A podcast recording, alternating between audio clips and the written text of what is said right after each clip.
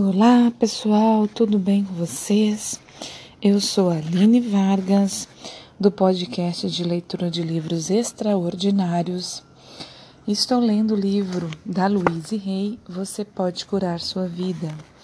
Estamos no capítulo 14, que é bem extenso e temos vários episódios dele, teremos outros ainda.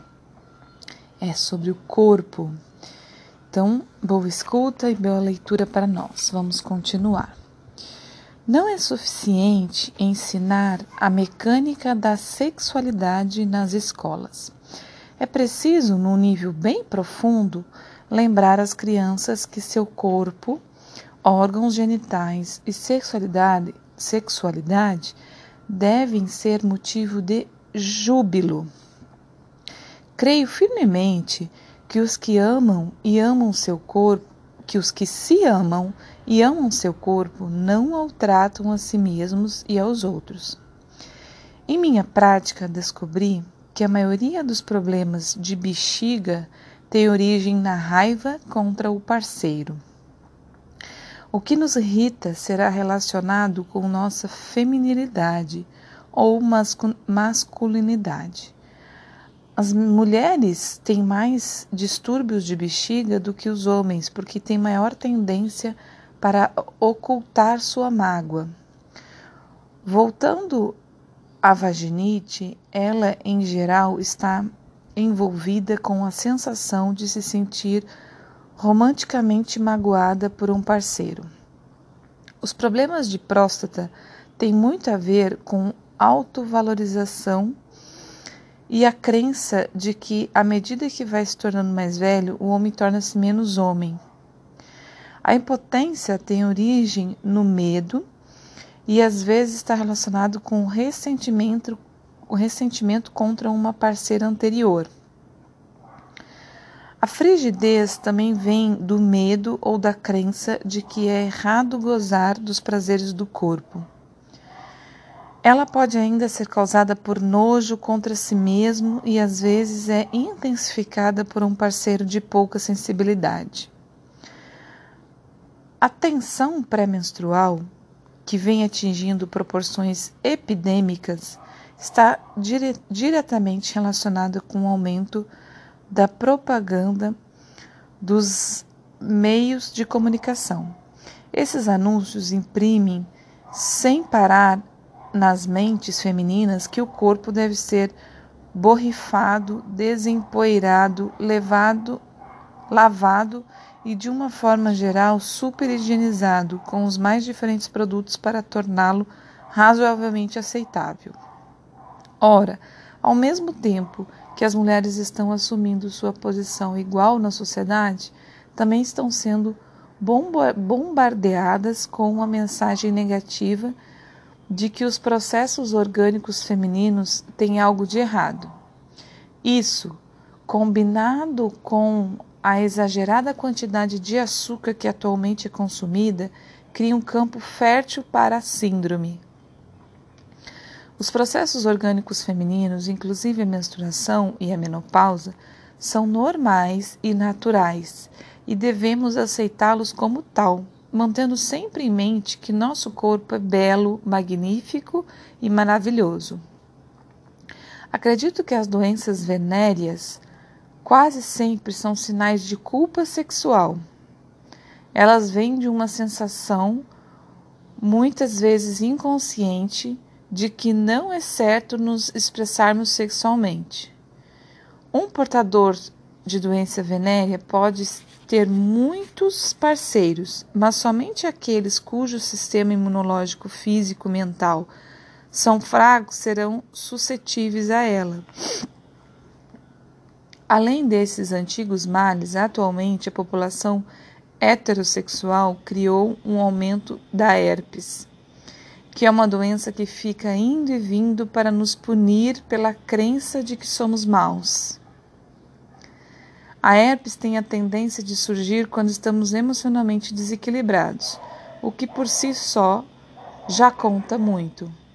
Agora vamos levar essa mesma teoria para a comunidade gay, que além de ter todos os problemas que, que, as, que as outras, enfrentam uma grande parte da sociedade apontando o dedo para ela, dizendo: maus. Em geral, as próprias mães e pais dos gays também estão afirmando: vocês são maus. É uma carga muito pesada. Na sociedade heterossexual, muitas mulheres têm pavor de ficar velhas por causa do sistema de crenças que criamos em torno da glória da juventude. Para os homens não é tão difícil, pois eles até ganham um certo charme com um pouco de cabelos brancos, e a idade lhes confere um ar respeitável que pode despertar admiração. Isso, porém, não acontece com a maioria dos homens homossexuais, pois eles criaram uma cultura que coloca uma ênfase imensa na juventude e beleza, ignorando os sentimentos que existem por trás. Deixa eu mudar a página. Da aparência física. Quem não é jovem e belo praticamente não conta. A pessoa não é importante, só seu corpo é que vale. Esse modo de pensar é uma desgraça para todos eles, pois não passa de mais uma maneira de afirmar: ser gay não é bom. Com muita frequência, os homossexuais acham que quando ficarem mais velhos se tornarão inúteis e indesejados. E com isso, muitos criam criaram um estilo de vida destrutivo por pensarem que é melhor se destruírem primeiro. Alguns dos conceitos e atitudes tão típicos da vida gay.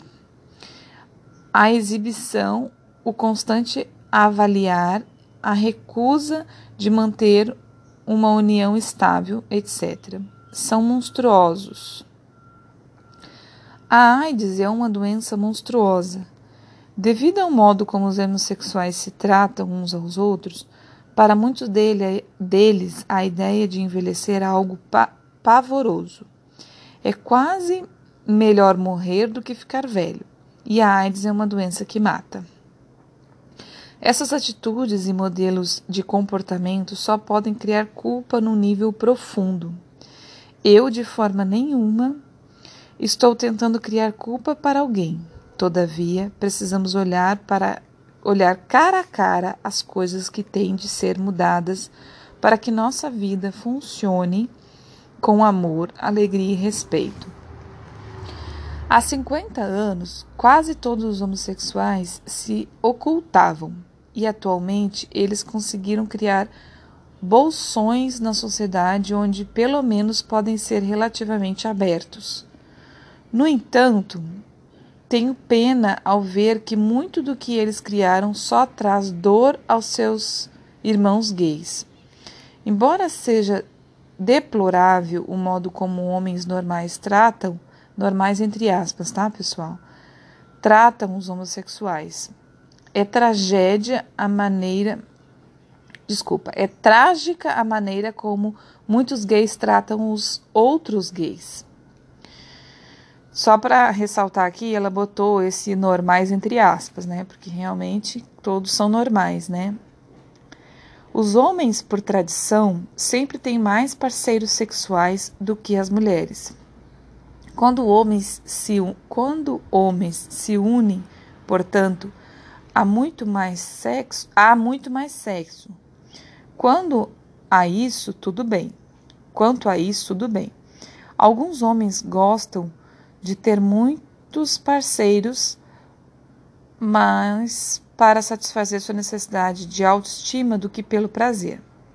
Todavia, quando temos de nos entorpecer com álcool ou drogas todas as noites, e se necessitamos de vários parceiros por dia só para provar nossa autovalorização, não estamos criando um espaço que nos nutre é hora de fazermos algumas mudanças mentais.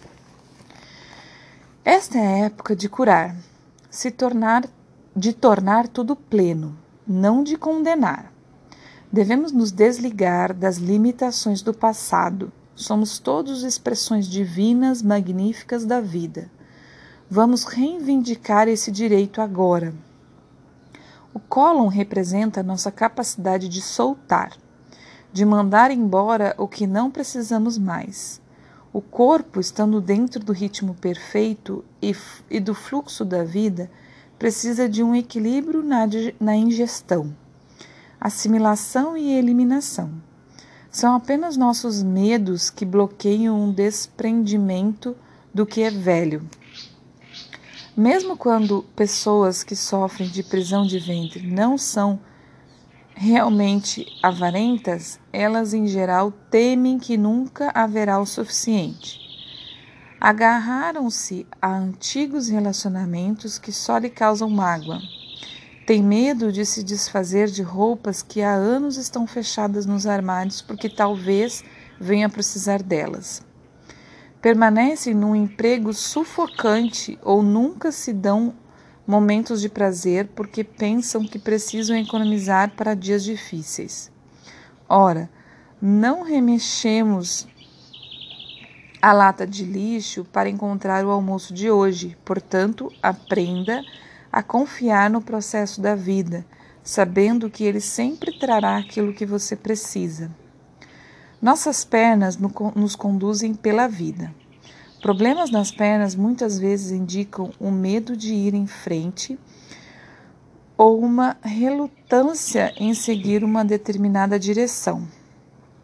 Muitas vezes temos coxas grandes, gordas, cheias de ressentimento de infância. Não querer fazer alguma coisa com frequência resulta em distúrbios de menor importância nas pernas. Varizes representam ficar no emprego ou lugar que detestamos. As veias perdem sua capacidade de transportar a alegria. Você está indo na direção que deseja? Os joelhos, como o pescoço, têm a ver com flexibilidade e expressão e expressam o orgulho, o ego e a teimosia. Muitas vezes, ao irmos em frente, ficamos com medo de ser obrigados a nos dobrar.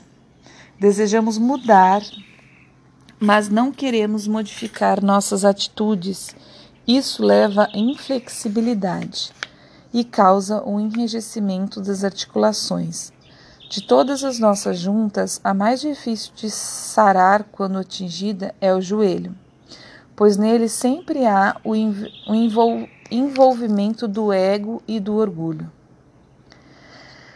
Pessoal, de novo eu vou parar, já está quase em 13 minutos, tá? Para a gente cumprir o nosso tempo. Na verdade, um tempo que eu determinei. Nem sei se para vocês é bom, até é interessante vocês comentarem isso para mim, por favor, nas redes sociais. E como eu venho pedindo, né, pessoal, tem me feito mais ainda refletir neste capítulo é, e mais uma vez eu vou falar isso, que a gente precisa de verdade, de verdade, de verdade, abrir o coração e a mente.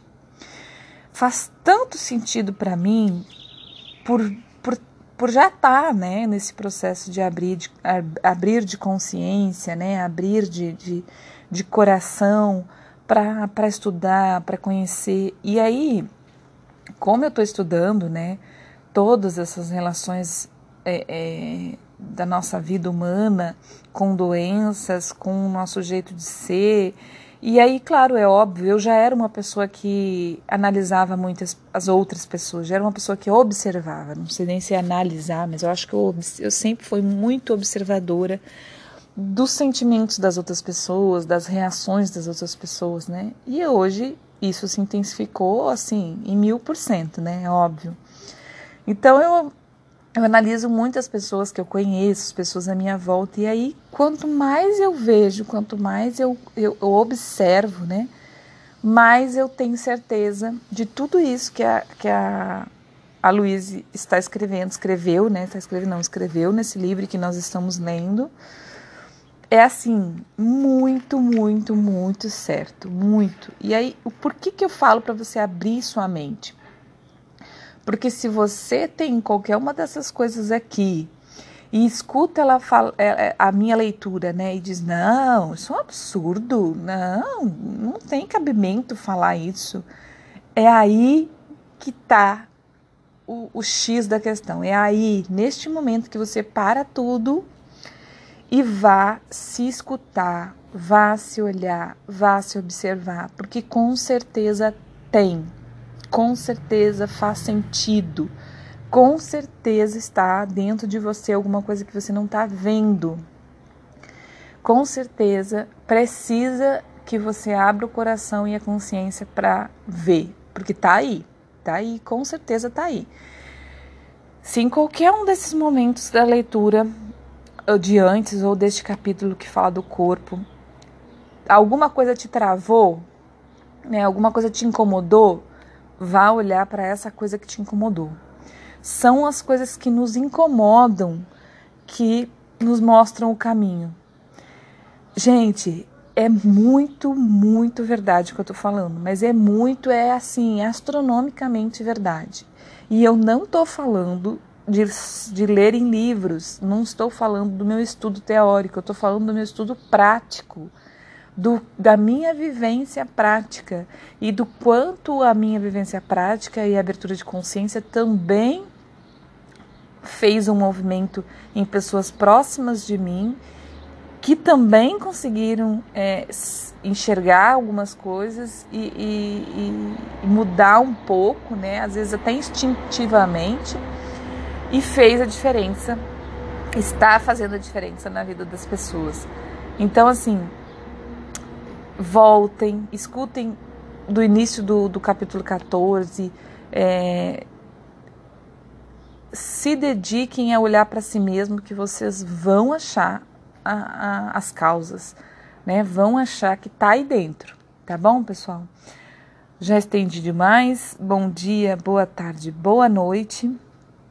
É, e como eu disse, vão lá nas redes sociais, eu sempre deixo aqui na descrição do vídeo a, o endereço dos meus Instagram. Comentem lá comigo, é, compartilhe com outras pessoas, porque eu acho que nós estamos na hora, na hora exata da mudança.